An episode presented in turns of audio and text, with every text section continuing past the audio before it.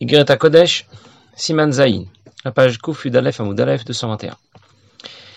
Ashrenu Matov Chelkenu, Manaim Goralenu, comme nous sommes heureux, quelle est bonne notre part, qui est agréable notre sort, roulé, etc. Hachem Menatrel Kivechosi, Hachem est ma part, Chavalim Nafluli, sous continue Banaamim, euh, j'ai j'ai eu, j'ai eu vraiment beaucoup de chance. La, part qui, qui, que j'ai reçue est une part agréable. Ces mots de la précisent qu'Akadosh Baruch est ma part. J'ai vraiment beaucoup de chance. Akadosh Baruch est avec moi.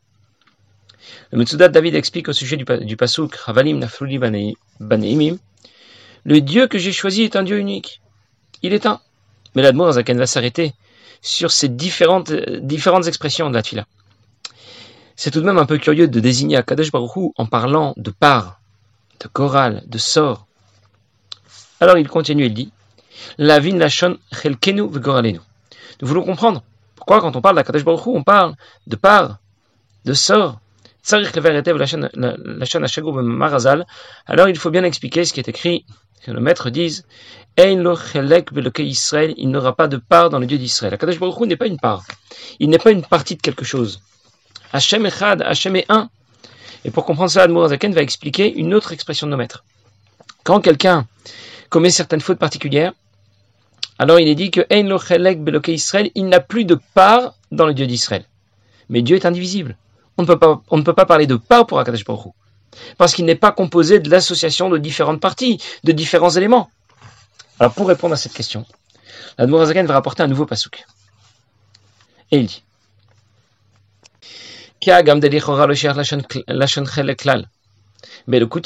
on ne peut pas parler de part dans le divin. Est-ce que le divin ne se partage pas en plusieurs parts? Pour comprendre cette idée, ce sujet, Zakan rapporte le passage qui dit que Moshkat ou Yaakov, on dit au sujet de Yaakov, Vayikralo Kel Eloke Israël. Il l'a appelé le, euh, Kel Eloke Israël, le Dieu d'Israël. Yaakov va construire un misbéach après avoir été sauvé, pour remercier Akadosh Baruch pour rappeler que Dieu l'a aidé, l'a sauvé. Vayikralo, il l'a appelé, il a appelé le Misbeach, qu'il a construit. Il l'a appelé par le nom d'Akadosh Baruch Il l'a appelé, il porte le nom de quel est le Israël. Voilà le pshat. Mais la Noiraskan va expliquer que c'est Yaakov lui-même qui porte le nom de quel est le Israël. Ce n'est pas Akadosh Baruch ce n'est pas le Misbeach plutôt, mais c'est Yaakov lui-même. Vayikralo, quel est le Israël. Akadosh Baruch a appelé Yaakov Avinu, quel est le Israël Alors si ce nom, quel est le Israël, le Dieu d'Israël, c'est le nom d'un monument que Yaakov a érigé, un misbéach, je comprends. Il l'a érigé pour remercier Akadosh Baruch il lui a donné ce nom. Mais si ce nom, quel est le Israël, ça devient le nom de Yaakov Avinu, là je ne comprends plus. Alors je récapitule les deux questions que nous avons pour l'instant. D'une part, comment peut-on parler de part pour Akadosh Baruch Et d'autre part, pourquoi Yaakov est appelé quel est le Israël et il dit, Perouche, ça veut dire, qui n'est bemet Akadosh Baruch kenu, kenu, kishmo kenu. Akadosh Baruch porte bien son nom. Qui avdi. Il intègre la création, des mondes les plus hauts au monde les plus bas de la création. Mais Rumamalot admitachat chomrit. Depuis les niveaux les plus hauts jusqu'à notre terre matérielle. Comme Shkatouv, Alo el tashamit aretz animale. Animamash. Comme dit le Pasuk, Akadosh Baruch remplit le, le ciel et la terre. Le ciel, ça représente Elyonim, le monde supérieur et spirituel au nôtre. Haaretz, la terre, ça représente notre terre matérielle. Lui-même, Dainu, Lui-même, ça veut dire son essence, et pas seulement une émanation de son essence. Et pourtant, même si Akadosh Baruch Hu intègre la création, il est en même temps au-delà de la création. Venonit fas klal betocham shalom. Il n'est pas du tout saisi par la création, ça veut dire qu'il ne subit pas les contraintes et le retour de la création. adam Comme c'est le cas pour la neshama de l'homme. Comme c'est écrit ailleurs, c'est développé ailleurs plus longuement. Et donc, on n'aurait pas pu obtenir la vie et l'énergie dont on a besoin directement depuis l'essence de Dieu. Je vais reprendre ce que le vient nous dire. Akadosh Baruch Kishmokenu. Il porte bien son nom.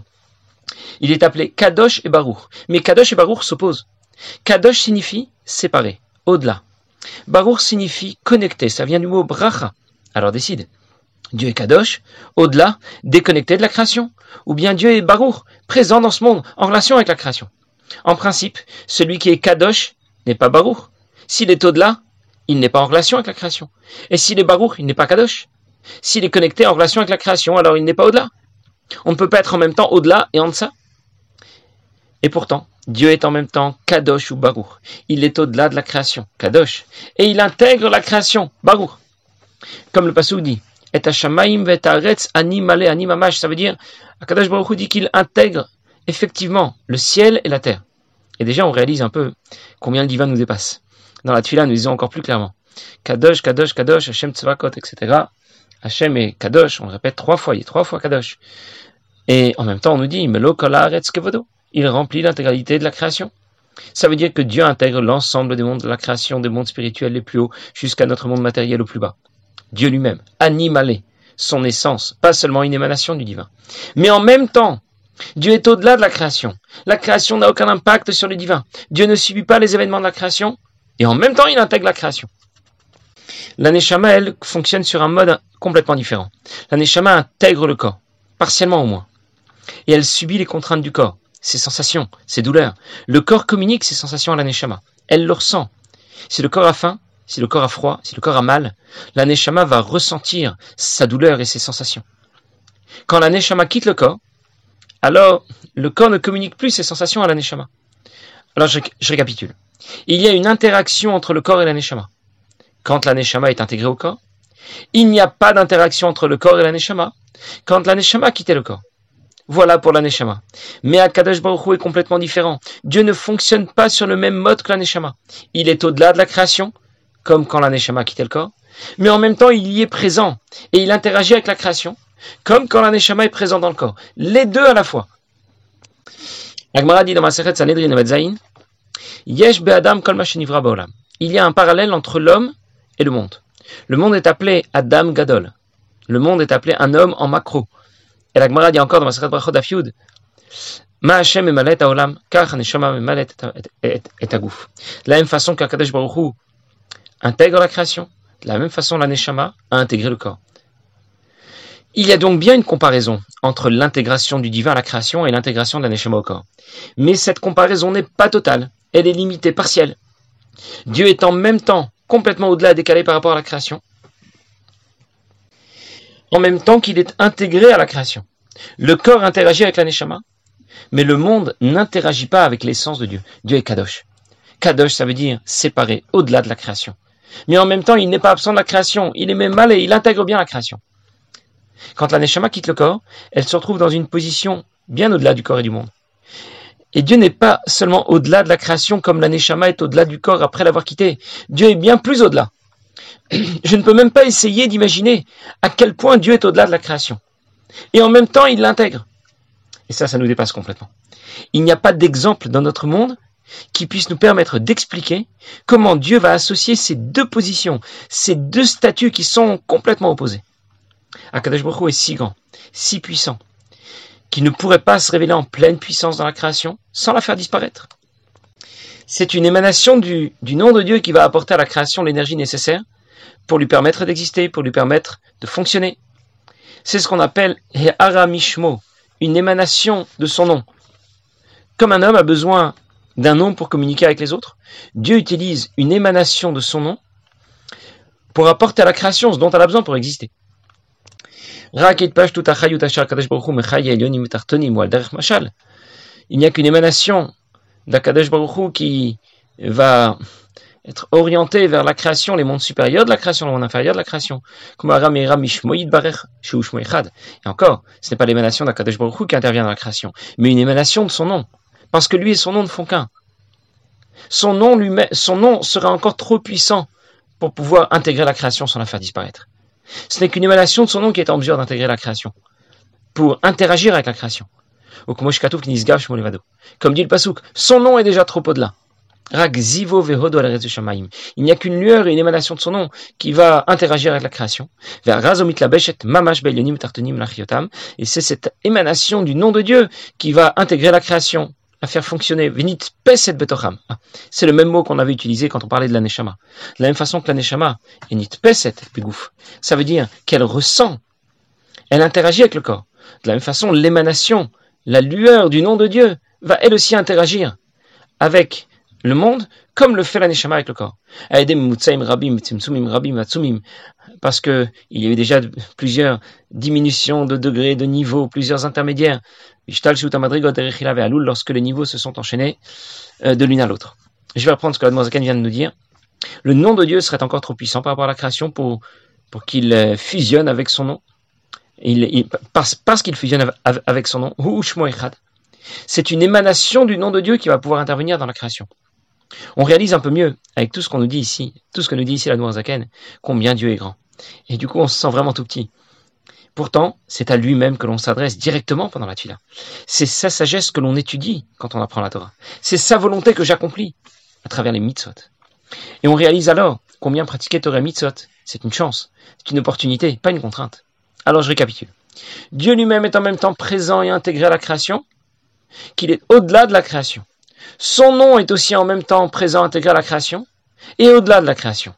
La création n'a aucun impact, aucune interaction, ni sur l'essence de Dieu, ni sur l'émanation de l'essence de Dieu que l'on appelle son nom. C'est l'émanation du nom de Dieu, et Ara une lueur de son nom, qui va intégrer la création, mais cette fois interagir avec la création, comme la Neshama va interagir avec le corps. Alors ce développement est intéressant, Hanmoradaka nous fait réaliser davantage ce que représente la grandeur de Dieu, comment elle se décline à différents niveaux. On distingue l'essence de Dieu, puis son nom, qui est émanation de son essence, et l'émanation de son nom, qui interagit avec la création. Et on voit déjà un peu se profiler la réponse à notre question au début du Siman. Le passage que l'Admorazakan a cité au début du Siman. Il parlait de part d'Akadosh Baruch Hashem Menat Helki. Et l'Admorazakan a demandé Akadosh Baruch n'est pas composé de différentes parties pour parler de part d'Akadosh Baruch Il est un et, indivisible. Hashem Echad. C'est vrai, mais c'est vrai pour l'essence de Dieu. C'est vrai pour le nom de Dieu. C'est vrai pour ce qui est Kadosh et au-delà. C'est moins vrai pour l'émanation de son nom, pour la lueur de son nom. Cette lueur de son nom est destinée à intégrer et interagir avec la création. Il va donc falloir qu'elle se divise pour intégrer le monde pluriel où nous nous trouvons. Et c'est là que je pourrais déjà considérer les parts du Dieu d'Israël. Combien il y a de parts En combien se divise l'émanation de son nom avant d'interagir avec la création? En 613. Autant qu'il y a de mitzvot.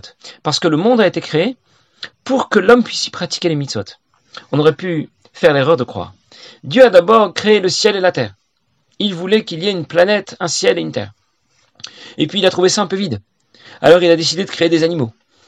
Puis ensuite il s'est dit, je vais peut-être créer aussi un homme pour gérer la création avec un peu plus d'intelligence. Une fois que tout ce monde-là était en place, il s'est dit, il a peut-être eu peur que l'homme s'ennuie un peu, il s'ennuie un peu trop, il sache pas quoi faire, il va devenir fou. Alors, il lui a donné la Torah à étudier, il lui a donné des mitzvot à accomplir. Ça va l'occuper un petit peu. S'il a rien à faire, il risque de devenir fou. Il risque de s'ennuyer. Voilà ce qu'on aurait pu croire. C'est une erreur. En réalité, L'Admorazaken va nous expliquer dans la suite du Siman que le processus de décision s'est déroulé dans l'autre sens. Dieu a d'abord souhaité que sa volonté, ses mitzvot soient accomplis, que sa Torah soit étudiée. Alors, il fallait créer un homme. Mais cet homme, on ne peut pas le faire vivre tout seul au, beau milieu de l'espace. Alors il faut lui créer un monde. Un monde dans lequel il y aura de la végétation, il y aura des animaux, un monde dans lequel l'homme va pouvoir vivre et évoluer. Mais ça veut dire en d'autres mots que l'objectif recherché dès le départ avec la création du monde, c'est la pratique des 613 mitzvot. C'est pour cette raison que le monde a été créé. Pour atteindre cet objectif, il fallait créer un homme. Pour que l'homme puisse évoluer, il fallait lui l'installer dans un monde. Alors on comprend pourquoi l'émanation du nom de Dieu qui interagit avec la création se subdivise en 613 parts. Alors, est-ce qu'il existe des parts dans le divin pour répondre à notre question du début du Siman? Pour l'essence de Dieu, non. Pour le nom de Dieu, non plus. Pour l'émanation de son nom qui intègre la création, oui. Très bien, j'ai bien compris. Et après, on est bien content de savoir, mais ça change quoi exactement pour nous? S'il y a des parts dans le divin, c'est qu'il y a une part spéciale qui est réservée pour chacun de nous. En d'autres mots, il y a des mitzvot parmi les 613 mitzvot qui nous sont réservés, sur lesquels on va devoir insister. C'est vrai à l'échelle du peuple juif, au fil des générations.